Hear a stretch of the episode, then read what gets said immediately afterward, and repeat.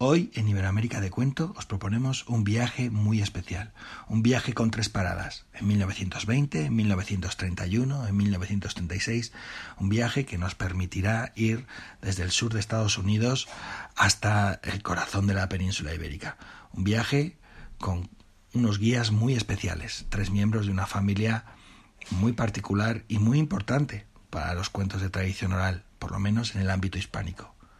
Hoy, en Iberoamérica de Cuento, los Espinosa, una familia con mucho cuento. Comenzamos.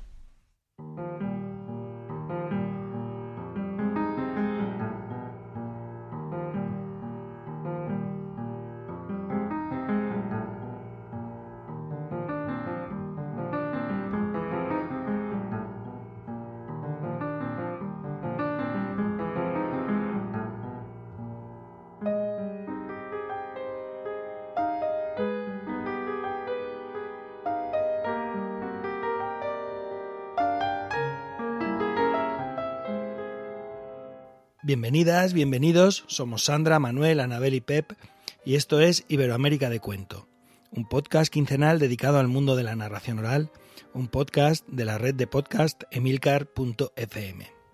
Hoy, en nuestro capítulo número 70, vamos a hablar de tres folcloristas estadounidenses que publicaron tres colecciones de cuentos imprescindibles para los amantes del cuento de tradición oral en el ámbito hispánico. Hoy vamos a hablar de los Espinosa unos señores con mucho, mucho cuento. Pero antes de andar en el tema, hola, querido, queridas, ¿cómo estáis? Hola, pues muy contenta de poder estar aquí compartiendo esta gran familia y todos esos cuentos que consiguieron recoger con vosotros. Bueno, pues encantado, estoy encantado totalmente de este capítulo que sé, Pep, que llevas mucho tiempo amasándolo y bueno, pues eso, pues disfruta. Vamos a ver si lo, si lo disfrutamos. Yo estoy seguro de que sí. Em, yo también vengo esperándolo con muchas ansias. Cuando Pep propuso hacer el guion de este episodio dije sí y bueno, acá, acá estamos listos para todo. Bueno, pues vamos a comenzar. Eh, y si os parece bien, vamos a comenzar con el padre, con Aurelio Macedonio Espinosa Padre. Eh, el estadounidense Aurelio Macedonio Espinosa nació en 1880 y murió en 1958. Fue profesor de la Universidad de Stanford. Pero mm, no vamos a hablar detalladamente de su currículum, sino que nos vamos a centrar en el momento que más eh, nos interesa para este capítulo. En 1920, eh, Aurelio Espinosa Padre llega a Madrid. Viene con la intención de compilar un corpus de cuentos españoles que le permita comparar los cuentos de este país con los cuentos que se van recogiendo en Iberoamérica. Lo necesita para su tesis, que pretende mostrar, entre otras cosas, la vinculación de los etnotextos de las dos orillas. Llega a Madrid a primeros de julio de 1920, donde su amigo Menéndez Pidal le ha preparado un mapa de folclore de España con lugares de interés para la recopilación. Así también hay que decirlo, así se puede, porque viene Menéndez Pidal y te dice, no, mira, mira por aquí, busca por allá, ¿no? Entonces, ya teniendo ese mapa, va a Santander, donde Miguel Artigas y José María de Cosío le acompañan en sus búsquedas. De ahí va a Burgos por caminos secundarios, a veces en tartanas por estrechos senderos, pasando de pueblo en pueblo, lo que le facilitó encontrarse con personas que no habían salido nunca de su aldea y que conocían cuentos de tradición oral que habían recibido de sus mayores. Estuvo desde primeros de julio cinco meses, de julio a diciembre, recorriendo caminos y entrevistando a informantes por las provincias de Palencia, Valladolid, Soria, León, Zamora, Segovia, Ávila, Cuenca, Granada, Sevilla, Córdoba, Ciudad Real, Toledo, Madrid y Zaragoza. Él recogió no solo en pueblos, sino también en ciudades, a diferencia de muchos folcloristas que creían que solo se podía recoger tradición en el ámbito rural. Y transcribió a mano los cuentos que le iban contando. Recogió un total de 302 cuentos. A esa lista, a ese, corpus, se añadió una pequeña colección de cuentos recogidos por Eduardo Martínez de Torner. Del total, solo se publicaron 280 cuentos, quedando excluidas las versiones incompletas. Él, Aurelio Espinosa padre, quedó fascinado por la riqueza de materiales. Decía, abro comillas, España es un país viejo, sanamente viejo, y la tradición está todavía en pleno vigor. Fin de cita. Pronto vio superadas sus expectativas de recogida. Había muchos y muy buenos materiales etnográficos para recoger. Él recogía cuentos de lugar en lugar, de puerta en puerta, generalmente acompañado de algún amigo que le servía de introductor en sus visitas. Su hijo José Manuel cuenta que recogiendo cuentos y baladas entre la gente más pobre, Espinosa ofrecía una pequeña compensación económica, pero nunca le pidieron dinero y raramente se lo aceptaron. Ya veremos que esto no pasó de la misma manera con su hijo Aurelio, pero no adelantemos. Manuel, ¿qué nos cuentas de la colección de Aurelio Espinosa Padre y de Aurelio y del propio Aurelio? Sí, eh, los cuentos eh, de los cuentos eh, em, populares españoles, pues yo creo que es la, la gran obra ¿no? de, de Aurelio Espinosa Padre. Es una obra que se edita, bueno, él publica em, en torno a los años finales de los 30, me parece recordar, publica algunos de estos cuentos como por fascículos dentro de la universidad de Stanford, donde realiza bueno, pues buena parte de su, de su trabajo, y los publica en, en español y, ya está. Y entonces, posteriormente, eh, en España los publicó el Consejo Superior de Investigaciones Científicas en tres volúmenes entre los años 1946 y 1947. En 1946 publica el primer volumen con los cuentos que él llamaba textos y en 1947 se, se publican los volúmenes 2 y 3 con las notas, lo que serían los etnotextos y con la bibliografía. Desde que recoge los cuentos hasta que los publica, pues si os dais cuenta han pasado 25 eh, años y esto es, entre otras cosas, aparte de tener que atender las clases de Stanford y otro tipo de investigaciones y demás, porque eh, Espinosa padre pues concedía a, los estudios sobre los cuentos tanta o más importancia que a la propia recopilación. Él es consciente de que tiene un tesoro con todo aquello que ha recogido, pero sobre todo, eh, bueno, pues, pues le va a llevar un trabajo enorme eh, el poder Em, sacar a la luz o poner en relación todos estos cuentos, porque él es un estudioso del folclore, pero él, eh, bueno, bebe de la escuela comparativa, del método comparativo. Y entonces, bueno, pues él, lo que trata de hacer, su afán, su pasión, es eh, la de comparar. Esto era una cosa bastante habitual en la escuela americana de, en la sociedad eh, de folclore americano. Los principales miembros de esta asociación de esta sociedad pues compartían esta pasión por eh, el, método comparativo. Y él lo que quiere es comparar todo lo que ha recogido en Nuevo México porque él su padre eh, bueno él, vive en Nuevo México al principio su padre era maestro allí y, y, entonces quiere comparar todo lo que ha lo que ha recogido lo que ha escuchado allí en Nuevo México y todo lo que es la zona del sur del cañón del Colorado pues con los textos españoles. Y luego tiene también como una idea eh, que esto lo podemos eh, luego comentar si queréis, tiene como una idea de que muchos de los cuentos que, encuentre o que encuentra en España, pues que tienen un origen oriental, ¿no? Idea que comparte eh, precisamente con Ángel González Palencia. Y quizá me deba de tener un momento aquí en Ángel González Palencia. Ángel González Palencia dirigía el CESID, o una parte del CESID, es, acabó con, con, la institución previa a que se crease el, el es un tipo que en 1939 fue alcalde de Madrid, perdón, alcalde no, concejal de Madrid, al concejal de Madrid, y bueno, pues como podéis imaginar, pues estaba adscrito al, al régimen. Y este Ángel González Palencia es también un poco quien le abre la puerta del, del CSIC y eh, bueno, pues este señor eh, tenía bastante interés por todo lo que venía de eh, Oriente, era un arabista. Y bueno, pues ambos compartían esa hipótesis de la procedencia oriental de muchos de los cuentos que habrían sido readaptados, reacuñados, mm, tuneados en España y que de aquí viajarían pues precisamente después a, América, ¿no? Olvidando pues otros, otras cosas. Pero esa, eh, eso, eso es como de la corriente, no recuerdo el nombre, geográfico histórica o algo así, ¿no? Que es un poco previa al mundo del, del catálogo tipológico y que convivió, convivió con ella, ¿no? Más o menos así una temporada y que, y que, bueno, publicaron muchos eh, libros de estudio y comparando cuentos y versiones recogidas en distintas partes del mundo como para hacer esos itinerarios, esos viajes del cuento, ¿no? Pero bueno, eh, yo creo que eso está de alguna forma superado. No sé, Anabel seguramente de esto nos pueda contar más.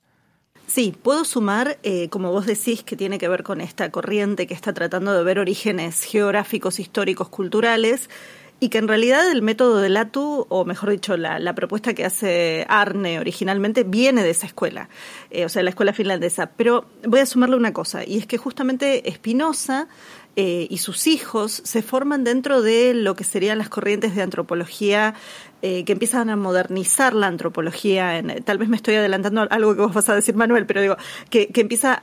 Ah, vamos bien, vamos bien entonces. Eh, y entre otras cosas, en ese momento la, la, teoría antropológica, más allá de que metodológicamente está muy avanzada, es una teoría que está vinculada al difusionismo. El difusionismo lo que hablaba era de centros de orígenes culturales, eh, puntos de orígenes culturales, por ejemplo, esto de la revolución neolítica, la búsqueda de, de dónde se originan ciertos cambios importantes en, en, en toda la humanidad y se piensa que a partir de esos puntos lo que va a haber es una difusión de, de estas innovaciones tecnológicas, orales, folclóricas, lo que fuera, a otros centros más alejados. Entonces, por eso es que también está siempre como esta búsqueda que se conecta con esta primera escuela de búsqueda de orígenes históricos, culturales, geográficos del cuento, digamos, tiene como una especie de conexión que funciona muy bien para nosotros en la actualidad, porque en realidad lo que nos permite es tener un caudal de historias eh, de, con bastante respeto también a la oralidad de la gente,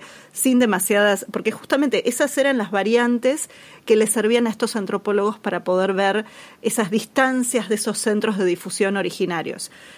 Eh, tómenlo con muchas comillas porque justamente el difusionismo después es súper criticado, más allá de que, como les digo, metodológicamente hablando, le hace un aporte enorme a la antropología esta mirada de eh, la perspectiva de la diversidad cultural, del relativismo cultural que va a proponer Boas, que va a ser el que va a traer, digamos, toda esta corriente a Estados Unidos y de la cual justamente, perdón, eh, justo ahí ahogándome de la emoción, ¿no? Se nutren los Espinosa. Eh, entonces, un poco, un poco eso, ¿no? Tener en cuenta que en ese momento, tanto ellos como, bueno, Elsie Cruz, que después seguramente vos vas a estar comentando, Pep, eh, ellos están buscando eso en parte. Y, y por eso es un poco esta, esta esta comparativa, esta mirada hacia Europa, porque hay cuentos españoles en América si justamente vienen, ¿no? Este, este origen europeo, incluso esa comparativa con cuentos indígenas que después también lo vamos a hablar un poco más adelante, ¿no? Pero, pero viene desde esa, desde ese terreno antropológico. Y un detalle más, y solamente con esto así de una curiosidad, es que estos antropólogos, tanto Boas como Kroeber, que es uno de los que aparece también dentro de, de, las influencias, eh, justamente después van a ser quienes van a dar teoría a, por ejemplo, Kroeber trabaja sobre la revolución neolítica, eh, o sea, siguen con algo de estas ideas a futuro. Eh, y Kroeber después va a ser el padre de Úrsula K. Le Guin, nada que ver, pero digamos, el mundo se conecta, digamos, desde el mundo literario y de la, de la fantasía y de la imaginación, siguiendo algo de estas búsquedas de ellos. Y me callo. por ahora me no, callo. No, tus aportaciones, no, no, tus aportaciones han sido eh, muy interesantes, precisamente por esto que decíamos, ¿no? De hecho, cuando revisas toda la parte de los etnotextos, esto, de lo que él, llama notas, lo que Spinoza llama notas, pues ahí ves todas las vinculaciones que eh, realizan, ¿no? Precisamente con, esta idea de, de comparar y de, del difusionismo, etcétera, etcétera, etcétera. Él dice, y abro, abro comillas, como decía antes, eh, Pep, dice que bueno pues que su propósito metodológico era claro no y dice y aquí es donde abro las comillas recoger una colección abundante de cuentos populares que nos hacía mucha falta para los estudios serios estudios serios de folclore comparativo. Cierro comillas y fin de la cita. En total, como ha dicho Pep, son 300, algo más de 300 cuentos, 280 los que quedan eh, transcritos o inscritos dentro de esta colección de la que estoy hablando Eh, y bueno, divide, divide los, eh, estos 280 cuentos en, en, seis grandes grupos. Cuentos de adivinanzas, cuentos humanos varios, cuentos morales, cuentos de encantamiento, cuentos picarescos y cuentos de animales. Y luego aquí la parte interesante también es que, mm, bueno, pues yo creo que por primera vez, corregidme porque igual esto no, no lo tengo muy afinado, pero yo creo que por primera vez eh, se ponen los cuentos, eh, estos cuentos se ponen en relación con el catálogo de Arnett Thompson, es decir, los coloca en el mundo, los coloca en, el mundo, ¿no? No porque no existiesen, sino porque, bueno, pues que todo lo que estaba, digamos que, que era lo que existía, aquello que se nombraba y que era lo que se nombraba, aquello que estaba dentro del el catálogo de, de Arnett Thompson, ¿no? Al menos los pone en el, en el mundo del catálogo que se había gestado hasta ese momento y los da a conocer. De hecho, perdona, de hecho creo que Vox, no sé si fue en el 28 o en el 30 que publicaba el primer catálogo tipológico del cuento hispánico donde hay apenas, no sé, 20 colecciones de cuentos y están ahí organizados en 500 tipos apenas, ¿no? Porque es lo que había.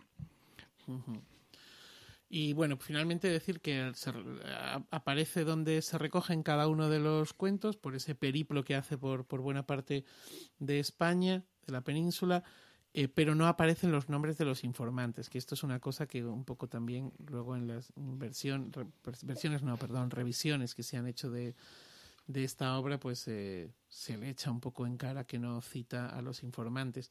Y nada más, decir que las versiones de los cuentos son apasionantes, pero que lo que él llama notas, eh, es decir, todos los todos esos etnotextos, las comparaciones y demás, pues son lo más eh, son, son, más aún que, que, que esto. Bueno, pues muchas gracias. Ya hemos hablado de Aurelio Espinosa Padre, mm, que recogió esta primera, la considerada la primera gran colección de cuento, por lo menos español, eh, en castellano, eh, en 1920.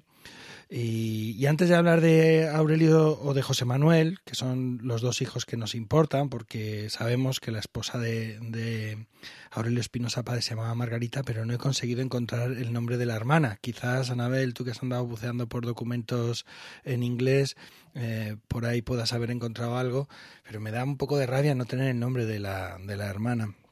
Bueno, pero antes de hablar de José Manuel o de, o de Aurelio Espinosa Hijo, si os parece bien, eh, quiero hablar un, un, segundito de Elsie. ¿Cómo lo has llamado tú, Anabel? Elsie Clue. Cruz. Elsie Clue Parsons y de Franz Boas. Eh, más que nada porque Aurelio Espinosa Padre eh, tiene la tesis medio preparada. Quiere comparar los cuentos recogidos en, en, Iberoamérica con los cuentos en España. Y cuando llama y pregunta, eh, pasadme una buena colección de cuentos en España, le dicen, aquí no hay. Dice, ¿cómo que no hay? No hay. Pero entonces, ¿cómo hago la tesis que la tengo a media? Dice, ah, pues no hay. Aquí todo el mundo sabe cuentos, pero no hay una colección así interesante que tú puedas comparar. ¿Qué hace? Habla con Elsie Clues Parsons y con Franz Boas. y les dice, allí en España debe haber muchos cuentos maravillosos, pero yo no tengo dinero para ir para allá, ni, ni dedicar unos meses de mi vida a compilar. Y entonces ella, especialmente ella, se encarga de eh, generosamente dotar de dinero esa expedición, ese, ese viaje eh, de investigación, ¿no? De hecho, la expedición fue costeada con fondos de la American Folklore eh, Society, gracias al apoyo que desde esta brindaron a Espinosa, Franz y Elsie. Eh, porque ellos tenían una gran autoridad como él como antropólogo de prestigio en los Estados Unidos, que es lo que estabas comentando tú antes, Anabel, eh, respaldaba esto intelectualmente, exactamente por lo que citabas, ¿no? Por la necesidad de encontrar, comparar, trazar itinerarios. Y Elsie eh, era una destacada etnógrafa y también, a la sazón, era presidenta de la sociedad y facilitaría que la investigación pudiera llevarse a cabo gracias a su generosidad personal. Quiere decir que Elsie tenía mucho dinero y le interesaba mucho este tema. Si Elsie de estos días nos está escuchando, nos interesaría que contactara con nosotros para darnos algo de dinero para podcast, para investigación, para búsqueda de cuentos, para no tener que andar siempre eh, alojándonos en los peores hostales. No sé por qué he hecho esta justo. ¿Qué querías comentar, Anabel? Yo quería comentar que justamente él sí, sí tenía mucho dinero, venía de una familia muy pudiente, originalmente se formó como socióloga, pero cuando entra en contacto con la antropología empieza a investigar eh, y además muy interesada en temas que tenían que ver con comparar otras culturas con la propia cultura de ella. Ella venía de una familia rica y de alta sociedad y por lo tanto se sentía muy constreñida y dicen que algo de eso fue lo que eh, gira o vira su investigación. Y ella va a estar trabajando eh, no solamente sobre folclore de eh, sociedades afroamericanas, como dirían en la actualidad, no, descendientes de africanos, eh, tanto en el Caribe como en la zona del Cabo Verde, como en el sur de los Estados Unidos, y va a influenciar, por ejemplo, a Sora Neil Houston, Houston perdón, que es una de las principales recopiladoras de cuentos afro, y, y, a otros investigadores, pero después va a estar trabajando sobre los indios pueblos que justamente son los Sunnis, son de toda la gente que está rodeando Nuevo México y que se superpone con este punto de investigación de, eh, de, los Espinosa.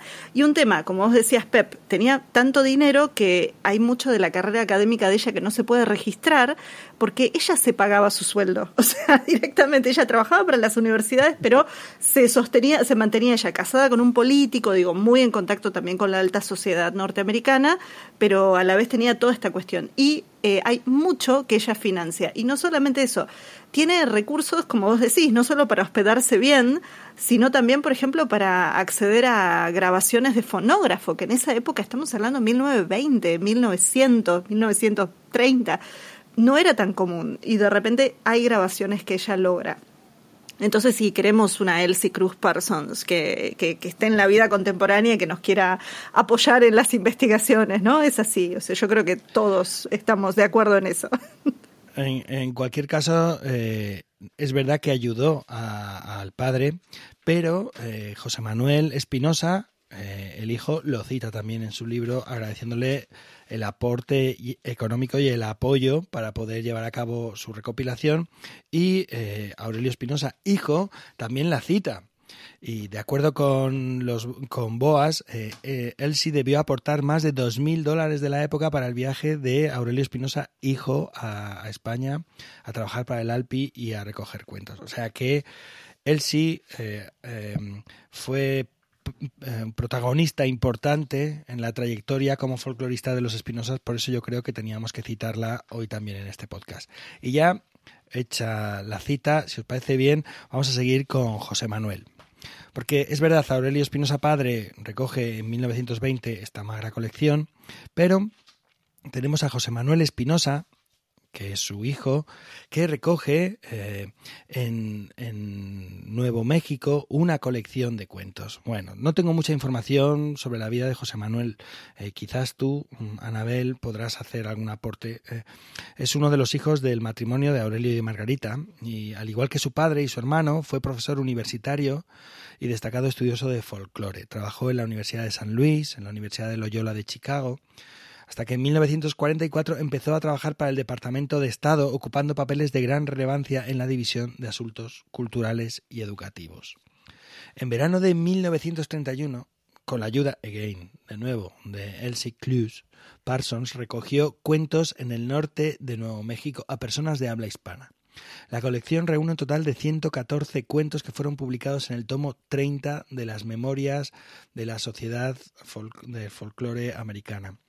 Eh, eh, se publicaron en 1937. Son cuentos en español con una riqueza y una calidad extraordinarios y además son los primeros cuentos donde yo me he topado con los manofásicos. Queridos amigos, queridas amigas, si no conocéis a los manofásicos, ahí los tenéis en esa colección. Anabel, cuéntanos. Bien, tuve un pequeño accidente recién, así que ya estamos todo bien. Por suerte el micrófono no lo captó, pero bueno, lo hago, lo hago público. Eh, pues se me cayó el celular donde tenía parte de las notas, pero las tengo acá en la computadora también, así que vamos bien. Em, una cosa que quería sumarle a esto que vos decías, justamente Juan Manuel, que en realidad la gente lo conocía como Manuel, espero que esto no confunda con nuestro compañero y mi primo, eh, José Manuel. José Manuel. José Manuel. ¿Ves? Se me cayeron las notas, es eso. Eh, justamente, no quería confundirlo con nuestro Manuel de aquí presente del podcast, pero en, Estados Unidos cuando uno busca la biografía de él y de su trabajo, aparece en general como J. Manuel, nada más. Eh, y, es de esa manera como pude rastrear algo de su vida. Y en realidad él se dedica muy poquito al folclore, se dedica con este trabajo que él hace, eh, que se publica en 1937, pero como él lo dice, y como decías vos recién, Pep, lo va a estar recopilando en verano de 1931 en distintas localidades de Nuevo México, haciendo un rastreo de estos cuentos españoles y un poco también viendo si había influencia indígena en ellos o no.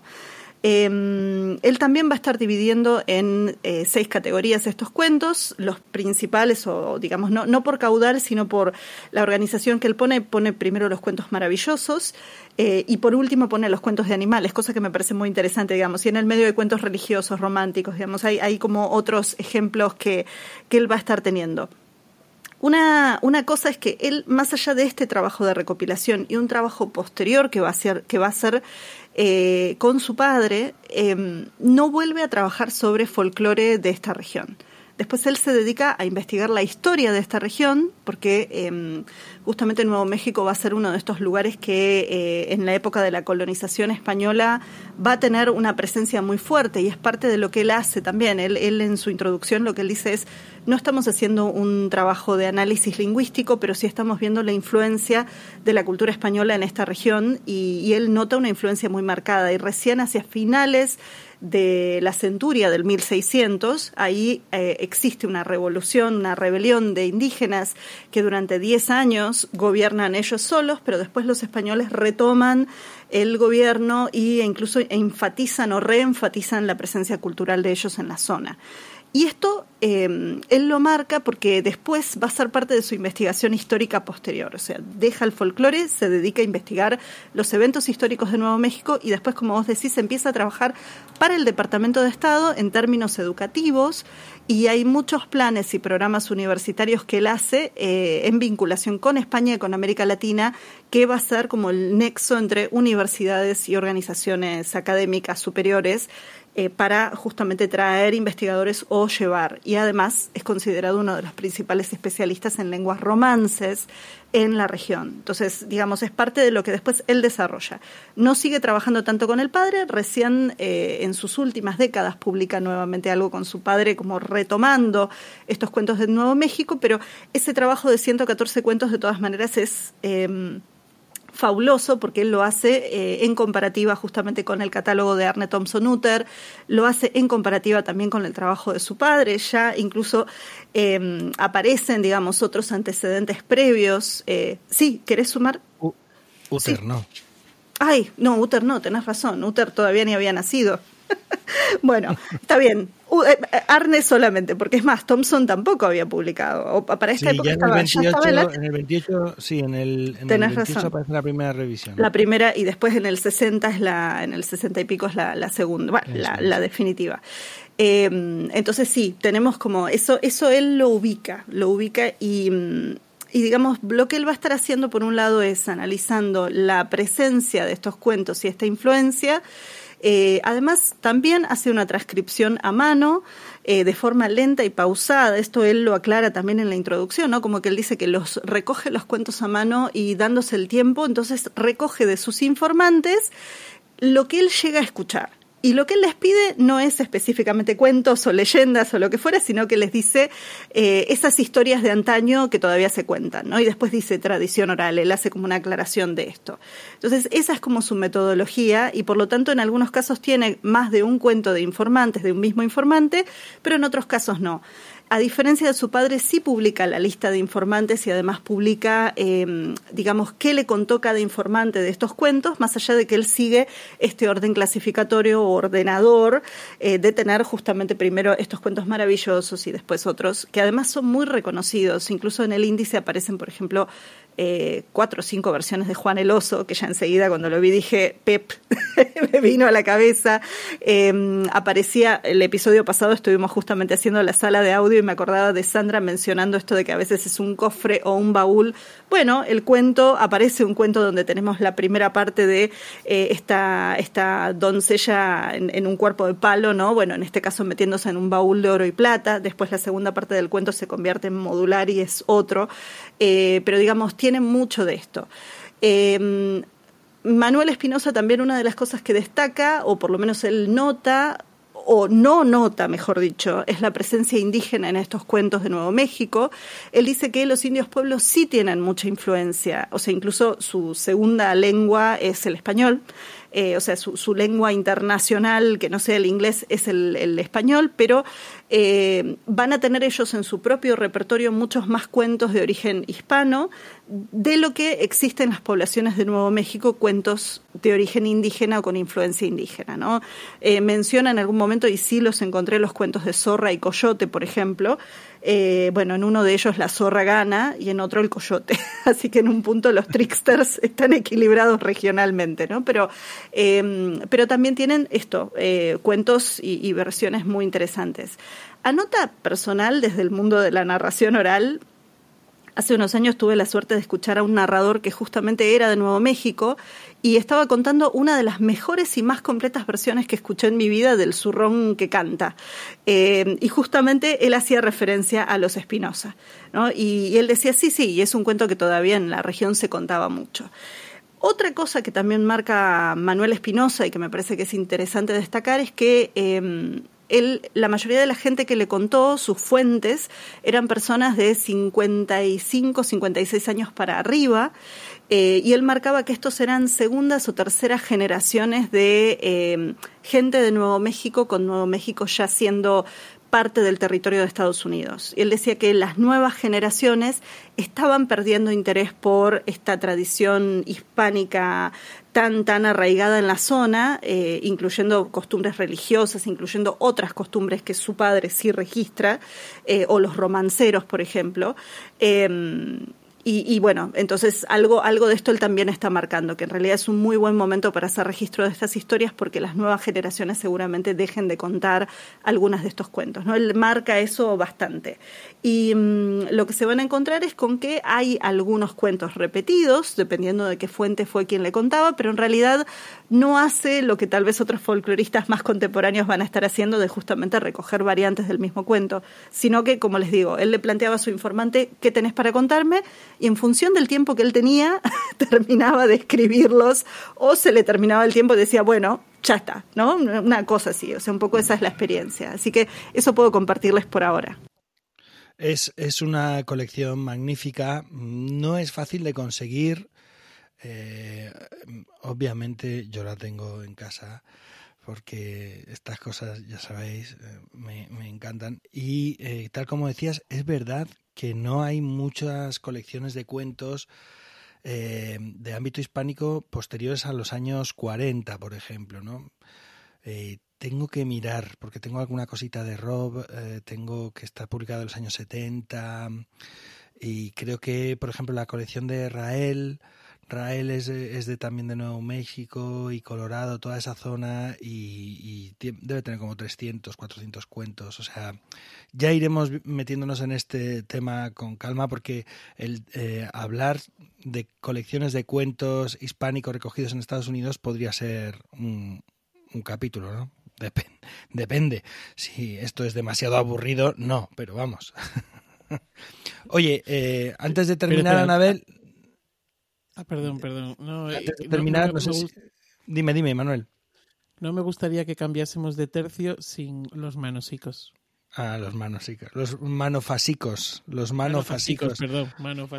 Los cuentos de manofásicos eh, son maravillosos. Están recogidos. La primera vez que yo he leído manofásicos ha sido ahí. Luego he visto que hay más colecciones de cuentos de manofásicos que son cuentos de tontos. Manofásico mm, es como una contracción de hermano Francisco. Los manofasicos son los hermanos franciscos. No sé si son franciscanos o que al tonto le llaman hermano Francisco. Mm, y, Había franciscanos, sí, sí. O sea que podría ser perfectamente. Podría ser perfectamente. Y bueno, generalmente todos acaban muertos y, y además por tonterías muy tontas, ¿no? Y son, son muy divertidos. El otro día conté, ya, voy a contar, el otro día conté en la radio y García se partía de la risa con el, con los manofásicos.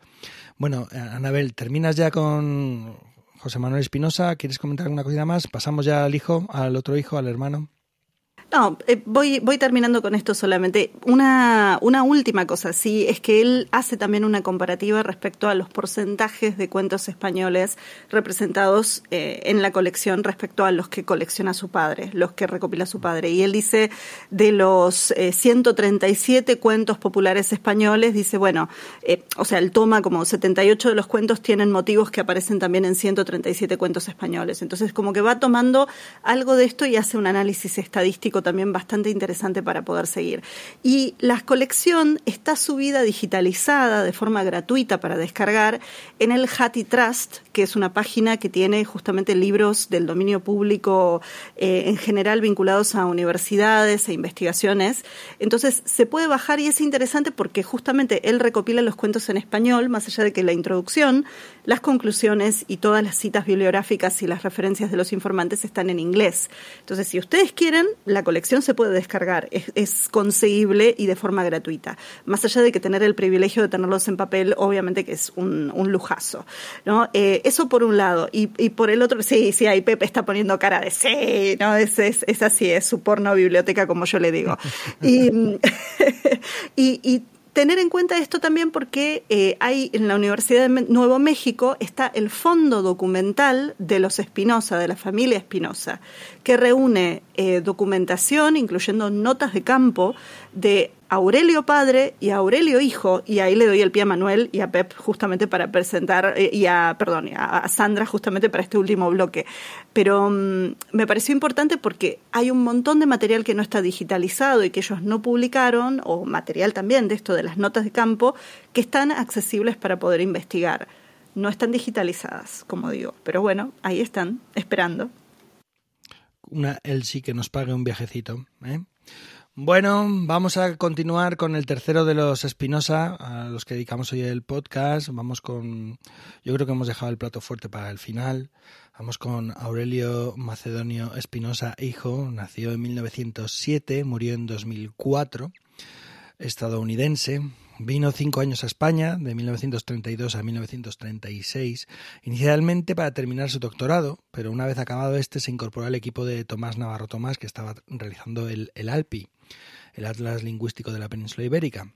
Un proyecto que diseñó Méndez Pidal a principios del siglo y que muchos años después parecía que estaba tomando forma. El caso es que en 1936, una vez terminada su labor en el Alpi, accedió a la petición de su padre para continuar, porque, a ver, imaginaos, su padre se vuelve en 1920 a Estados Unidos y se vuelve diciendo, todo Dios sabe cuentos. Y unos cuentados, todo el mundo sabe. Hay que volver a recoger. Pero yo tengo que hacer la tesis. Entonces yo voy haciendo la tesis, que tardó como 25 años en terminar la tesis y publicarla. Pero yo voy haciendo la tesis y voy haciendo las clases. Pero hay que ir a España a recoger, hay que ir. Así que cuando su hijo, eh, Aurelio Espinosa, hijo, eh, terminó su trabajo en el Alpi, su padre le pidió, por favor, por favor, continúa con la recopilación de cuentos tradicionales españoles. ¿eh? Fundamentalmente lo hizo en la zona de Castilla, ahora veremos por qué, ¿no? Y de nuevo, la benefactora Elsie Clues Parsons accedió a correr con gran parte de los gastos. A mediados de marzo de 1936, voy a repetirlo, mediados de marzo de 1936 inicia la recogida de cuentos, pero la labor tiene que interrumpirse abruptamente con el estallido de la guerra civil. Es decir, desde mediados de marzo hasta finales de abril. Estamos hablando de un mes y medio, lo que pudo recoger, ¿no? Eh, Aurelio Espinosa, hijo, percibe que los cuentos tradicionales están muy vivos. Todo el mundo los conoce, dice. Por eso centra su búsqueda en cuentos contados por buenos narradores, generalmente mujeres mayores, dedicadas a sus labores y muy conocidas en el pueblo, a veces como buenas narradoras. Tras el estallido de la guerra civil, Aurelio Espinosa, hijo, sale de España y los originales, con algo más de 500 cuentos recogidos en apenas dos meses, se quedan en su despacho del Centro de Estudios Históricos. Afortunadamente, un año después, y tras las gestiones de Parsons, los cuadernos con casi todos los manuscritos son enviados a Estados Unidos por correo postal. Y llegaron. Llegaron un total de 487 cuentos. Bueno, y como curiosidad os, dirá, os diré que a este señor lo conocí. Porque este señor eh, estuvo en el Maratón de Cuentos de Guadalajara y sé, de buena mano sé, que se llegó a hablar con él de la posible donación de su biblioteca al Centro del Cuento en Guadalajara, pero que esas gestiones no terminaron de llegar a buen puerto, como sí ocurrió con los cuentos que salieron durante la Guerra Civil. Y sin más, Sandra, ¿qué nos cuentas de Aurelio y sobre todo qué nos cuentas de su magnífica colección? Quizás la colección más importante de cuentos recogidos en el siglo XX eh, en España. La más importante, eh, como dices, más de 500 cuentos, eh, que ya su padre, cuando él publica en el 46 una pequeña selección, ya está advirtiendo a todo el mundo que hay que tener esta colección en mente todo el mundo porque es la selección más grande que se ha encontrado eh, de todo, o sea, con más variantes y con más versiones recogidas en, Europa. Y esto ya lo está diciendo su padre en el 46. Hay que decir que, es una selección, o sea, que es un grupo de cuentos eh, en una zona muy concreta. Y es que resulta que eligieron precisamente recoger cuentos en Castilla. Atención, Castilla la Vieja, la que entonces era Castilla la Vieja. Esto eh, hay que destacarlo porque, claro, nosotros ahora tenemos esa colección como cuentos castellanos, pero si nos fijamos un poco de dónde aparecen todos esos cuentos, vamos a ver que no están de toda Castilla. Y es porque él hizo Castilla la Vieja. Entonces, de la zona de León aparecen muy pocos cuentos, porque, claro, eso pertenecía al Reino de León y allí él no estuvo trabajando. Así que sí que él dice que, claro, que que es una, una, colección grandísima, pero que también es parcial porque no recorre tanto territorio como su padre, sino que se queda en una zona más acotada. Aún así es increíble que, eh, a pesar de que el territorio no abarque tanto como eh, hace su padre, en dos meses prácticamente recoja semejante barbaridad de, barbaridad de cuentos. Em, él continúa su vida después de regresar de España eh, como profesor universitario, va a ser profesor, eh, era filólogo y, continúa en la Universidad de Harvard y después en la Universidad de Stanford, donde entra cuando se jubila a su padre. De esos cuentos, como decimos, se publica una pequeña selección en el 46, que la publica Austral, y también otra colección un poco complicada de, de conseguir. No voy a preguntar si la tiene P porque ya se le ponen los ojos grandes, o sea que para qué se lo vamos a preguntar, pero mm, bueno, pues eso, Austral los, publica en el 46 y ya sabemos por aquí quién sonríe. Eh, eh, pero en los años 80 eh, seguía funcionando boca a boca esa colección, que solo había una selección y esto llegó a oídos de Concepción Lobato y de Julio Camarena y van a interesarse muchísimo por, estos 500 cuentos y al final, hablando con él, decide que, van a publicar la totalidad de la obra, que, es realmente una barbaridad. Y entonces eh, se hace a través de, la Biblioteca de Dialectología y Tradiciones Populares del CSIC y se publica en dos tomos, en 1987 y 1988, auspiciados también por, con la Universidad de Stanford, donde él seguía trabajando en California.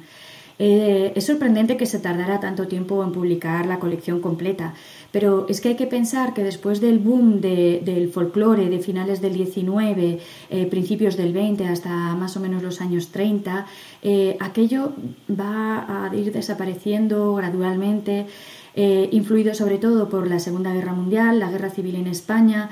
Los, los folcloristas eh, dejan de hacer tanto trabajo de campo. En España no tenemos hasta mucho tiempo después gente que empiece a, recoger cuentos y entonces esto queda prácticamente en el olvido. Está allí, sí que es verdad que Aurelio Padre sigue, sigue investigando y, sigue catalogando, pero, pero trabajo de campo como tal no, no se hace prácticamente. Otra cosa muy interesante es que tanto el padre como el hijo estudian sus propios cuentos, que esto es algo muy interesante. Ellos son los recopiladores, que esto es una cosa que no ocurre con muchos folcloristas. Ellos son los propios recopiladores y de hecho el padre... Em, cuentan que, realmente solo usaba sus recopilaciones. lo que él había encontrado en el campo. A veces accede a versiones de cuentos de familia o amigos por ver un poco las diferencias con lo que él ha encontrado, pero se centra principalmente en todo el trabajo de campo que han hecho. Como digo, el, conjunto aún así es imponente, compuestos por 511 cuentos y que también se catalogan con la clasificación internacional. Aunque hay que destacar que, él, eh, Aurelio Hijo, eh, Espinosa Hijo, reconoce que no es una, recogida exhaustiva porque no le da tiempo a terminarlo. Y, luego también porque en la, clasificación que hacen mm, no consigue... Eh, poder analizar todos los cuentos con el catálogo que hay eh, en la época. Y es que, claro, hasta mm, eh, más o menos en los años 60 es cuando se hace la revisión del catálogo de, o sea, de la clasificación de Arne Thompson, pero estamos pensando en que están muy influenciados por, el origen de ellos. Eh, esa clasificación atiende sobre todo a colecciones de cuentos finlandeses, escandinavos y alemanes. Y claro, lo que ocurre es que muchos cuentos españoles se quedan fuera de esos, de esos cuentos, no tienen un tipo al que poder añadirse. Entonces, claro, esto resulta un poco frustrante y de hecho eh, Aurelio Espinosa Hijo dice que el más, de, más del 30% de las versiones que él tiene son variantes o que incluso no tienen paralelos, serían números nuevos en el ATE. Eh, que aún no hemos llegado al ATU, como decíamos antes, Anabel, estamos todavía en el, en el ATE. Eh, y por eso él en esa época ya sugería que, había que hacer una revisión de la clasificación internacional y que había que abrir más esos números para que eh, pudieran entrar otros cuentos que no eran de ese origen ni finlandés, ni escandinavo, ni, germánico. Y, sobre todo viendo la cantidad de volumen que él tenía eh, de cuento hispánico y de esas conexiones que había después con todo el mundo latino. Así que si mm, lo pensamos bien, igual esta colección tan imponente lo que hizo fue pues hacer que se revaluara el, ATE, eh, esa clasificación internacional, y nosotros ahora tengamos esta calificación en el ATU gracias a esta gran colección. Como Hemos visto, él sigue mucho los pasos de su padre, se deja orientar en qué zona hay que recoger, eh, cómo vamos a hacer después la presentación de estos cuentos, cómo los analizamos. Y un poco lo que es también la estructura de los cuentos que él presenta eh, debe bastante a, a, lo que había hecho antes su padre. Entonces, él hace varios grandes grupos, el primero son los cuentos novelescos, y, los va dividiendo en subgrupos. Entonces, por ejemplo, tiene, se gana la mano de la princesa o del rey, porque hay de las dos versiones, y allí podríamos encontrar, por ejemplo, el cuento del acertijo del pastor o de la mata de albahaca. Eh, hay otro subgrupo que es fidelidad e inocencia, la mujer domada, los buenos preceptos, el muchacho listo, cuentos de adivinanzas, donde por ejemplo pues encontramos el boticario y su hija, que en realidad es un enigma que dice el, boticario y su hija, el médico y su mujer se comieron nueve huevos y tocaron a tres. ¿Cómo puede ser? Y son pequeños cuentos que retan al que lo está oyendo y que da juego para, para que busquemos la solución a ese enigma. Y en este apartado luego tiene varios, entre los que encontramos, pues, por ejemplo, la mujer que resucita al cortarle un dedo. Tiene otro bloque que son los cuentos de ogros, y allí encontramos los cuentos que se agrupan dentro del logro derrotado o el demonio es burlado, que nosotros aquí de este hemos tenido algún ejemplo en el, en el, en el podcast. Eh, otro gran bloque son los chistes y anécdotas y hay muchísimos. Este es el, el, bloque grande donde encuentra un montón y que yo creo que refleja muy bien lo que es el estilo de cuento que encontramos aquí en, la península ibérica, cuentos más cortos, más sencillos, que la gente retiene mucho mejor y que, son fáciles de seguir encontrando incluso en la actualidad y encontramos pues varios grupos. Tenemos, por ejemplo, cuentos de humanos varios, igual que tenía su padre, cuentos de matrimonios con cuentos tan conocidos como por ejemplo Yo uno, tú dos, o el de la mujer golosa que nunca comía, pero no comía cuando no estaba el marido, pero después eh, tenemos también El hombre listo, eh, Buen éxito por casualidad, como por ejemplo eh, representante tenemos Tío Grillo, que también hemos hablado aquí de Tío Grillo, o El zurrón cantor. Cuentos de hombre tonto, que ya sabéis que de estos también tenemos muchísimos. Cuentos de sastres, zapateros, molineros, cuentos de curas, como no. Eh, cuentos de estudiantes y cuentos de mentiras, como por ejemplo el cuento del gato mundo, esta abuela que se va comiendo y justo se muere el marido, llega todo el mundo y guarda ahí el puchero para que no le ven y el gato le va quitando las pizcas y ella va diciendo, mundo, mundo, ¿cómo te los vas llevando de uno en uno? Y claro, la gente ahí, hoy pobre que se le ha muerto el marido. Bueno, pues este estilo de cuentos. Y eh, además tenemos los cuentos de fórmulas fijas. Allí tendríamos los cuentos acumulativos, como por ejemplo las doce palabras, la cabra montesa, el tragaldabas, el gallo quirico. Tenemos otro subapartado que serían los latinismos populares y trabalenguas, y ahí pues tenemos un montón, como por ejemplo la cabra ética, perética, la vacateca meca chibrigorda sorda y ciega. Tenemos también los cuentos de pega, donde por ejemplo tenemos un cuento del burro, normalmente este eh, siempre es el que se termina engañando a los oyentes. Creo que además Manuel en su casa lo conocen muy bien y ese pequeño que tienes por ahí hizo un apoteósico final con el burro en Guadalajara. efectivamente. Bueno, pues este tipo de cuentos eh, son los cuentos de pega y entrarían en estos cuentos más pequeñitos de fórmulas fijas que, engloba al final de la recopilación. Como vemos es una colección sorprendente e impresionante, de las más grandes que tenemos en, España y, que gracias a, ese empeño de, de, Camarena que hubo en los años 80 podemos disfrutar.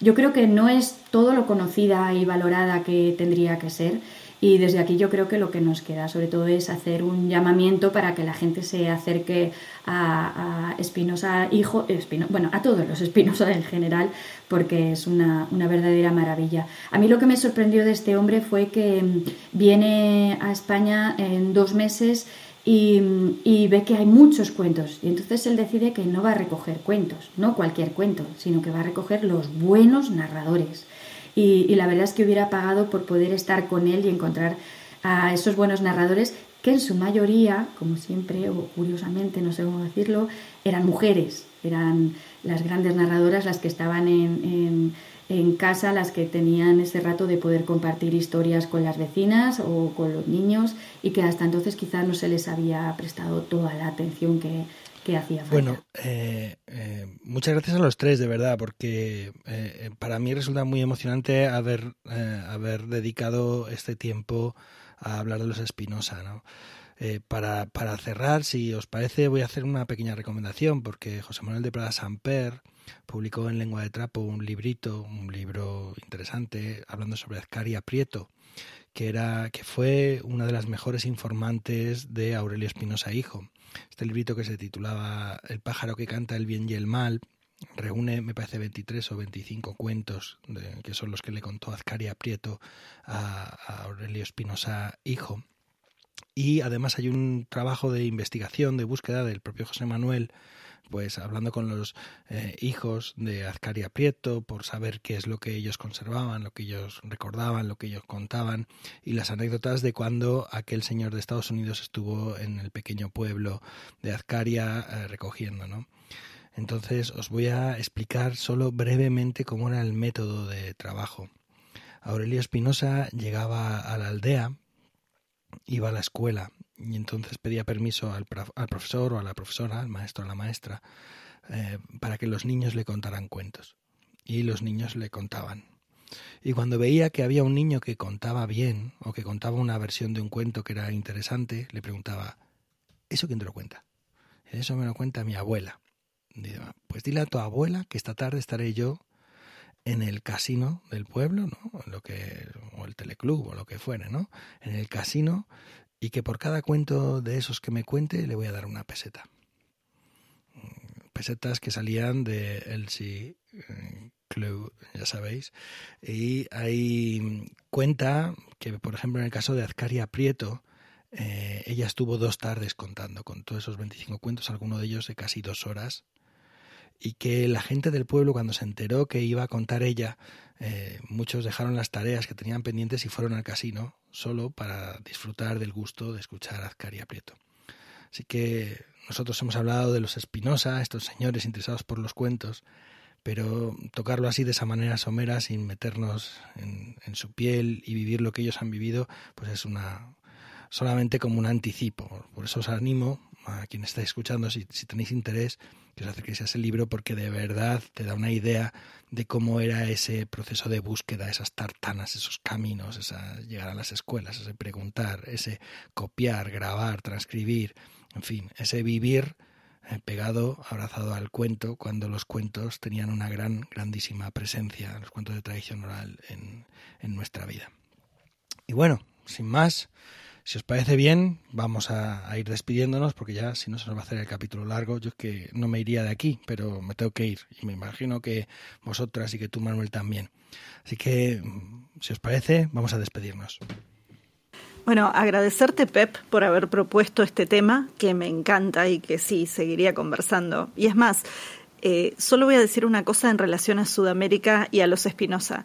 Y es que mm, lo que vos tenés acá también es una red de investigadores, así como nosotros estamos armando red en este momento haciendo el podcast. Eh, los Espinosa tenían contacto justamente con gente de todas partes. Esto de Menéndez Pidal, por ejemplo, eh, parece que el contacto, esto lo dicen los yankees, eh, empezó porque le mandaron de regalo una colección de romances que habían recogido en Nuevo México y ahí empezó el intercambio de cartas. Y acá en Sudamérica con Rodolfo Lenz, que fue un gran recopilador de cuentos chilenos. entonces, digo, cómo, cómo uno va conectando, ¿no? Y un poco acá Iberoamérica de Cuentos me resulta algo similar, ¿no? Obviamente con toda esa complejidad, ¿no? Y toda esa historia, pero sí esto de poder establecer más allá de las fronteras estas conexiones. Así que gracias por plantear este capítulo y me despido desde Buenos Aires diciendo es una alegría compartir con ustedes como siempre este espacio. Pues desde Alcalá de Henares me despido y, y nada, pues eh, flipando con, con los Espinosa y, y deseando buscar a esa hija que yo creo que se llamaría Margarita, porque si Aurelio tiene un Aurelio, Margarita tiene que tener una Margarita, ¿eh? ¿qué digo yo? No lo sé. Y, y sobre todo eso, ¿no? O sea, en estos tiempos en los que se utiliza el cuento para y en estos tiempos en los que hablamos de mm, eh, el poder de los cuentos, ¿no? Pues es que me parece que los cuentos son súper poderosos, pero desde esta otra línea, ¿no? Y muy interesante este último punto que acabas de hacer, Anabel, de cómo, pues en un momento determinado, un gesto, un, regalo, un detalle se convierte en un puente para todo esto. Nada más, un placer. Gracias, compañeras, gracias, compañero. Lo mismo, placer, placerísimo desde Huesca también poder compartir este ratito de los Espinosa con vosotros. Es verdad, Anabel, eh, los puentes son así. Empezamos por cosas pequeñitas compartiendo y, vete a saber hasta dónde, hasta dónde podemos llegar atravesando esos cuentos. La verdad es que mm, creo que me voy a ir esta noche antes de irme a dormir con, con los 500 cuentos allí, venga a darle vuelta para adelante y para atrás. Porque la verdad es que es una maravilla. Y lo que realmente a mí me gustaría era Mm, me hubiera gustado poderme verlos trabajar en directo, eso hubiera sido impresionante, pero oye, ¿os imagináis una comida familiar de esta gente? Cuando empezase uno a contar un cuento y, cómo iban contestando todos, tenía que ser brutal.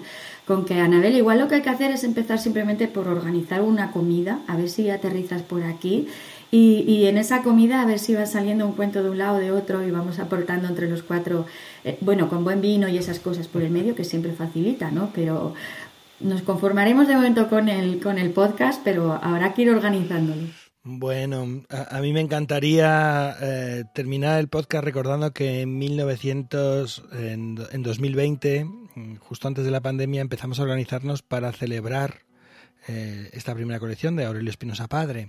Pero llegó la COVID y toda la celebración se acabó. Pero habría sido maravilloso que todos los compañeros y compañeras hubieran contado al menos un cuento en sus funciones de, de Aurelio Espinosa Padre. Bueno, esta celebración se puede hacer en cualquier momento. Puede ser en el 23 o en el 25 o en el 26 o podemos esperar al 31 con la de José Manuel Espinosa o al 36, yo qué sé, da igual. Cualquier excusa será buena para acercarnos a estos cuentos. Y ya sin más, si os parece, vamos yéndonos. Os recordamos que esto es Iberoamérica de Cuento, un podcast quincenal dedicado al mundo de la narración oral en Iberoamérica, realizado por Anabel Castaño desde Buenos Aires, por Manuel Castaño, que es su primo, desde Alcalá de Henares, por Sandra Laguas desde Huesca y por, y por Pep Bruno desde Aigal, quien ha tenido el privilegio de coordinar este septuagésimo capítulo del podcast. También os recordamos que Iberoamérica de Cuento forma parte de la red de podcast de emilcar.fm y que se puede consultar y comentar todos nuestros contenidos en las plataformas más importantes de podcasting y en emilcar.fm barra de cuento, donde tenéis acceso a nuestras cuentas en Twitter y en Facebook. Gracias Jota por tu trabajo detrás de los micrófonos, de verdad gracias porque quienes lo sabemos no tenemos más que palabras de agradecimiento. Gracias también Joan por la música y gracias a vosotros y a vosotras que nos escucháis, que nos acompañáis y sobre todo que dais sentido a esto que hacemos. Y ya sabéis, nos encontramos en los cuentos.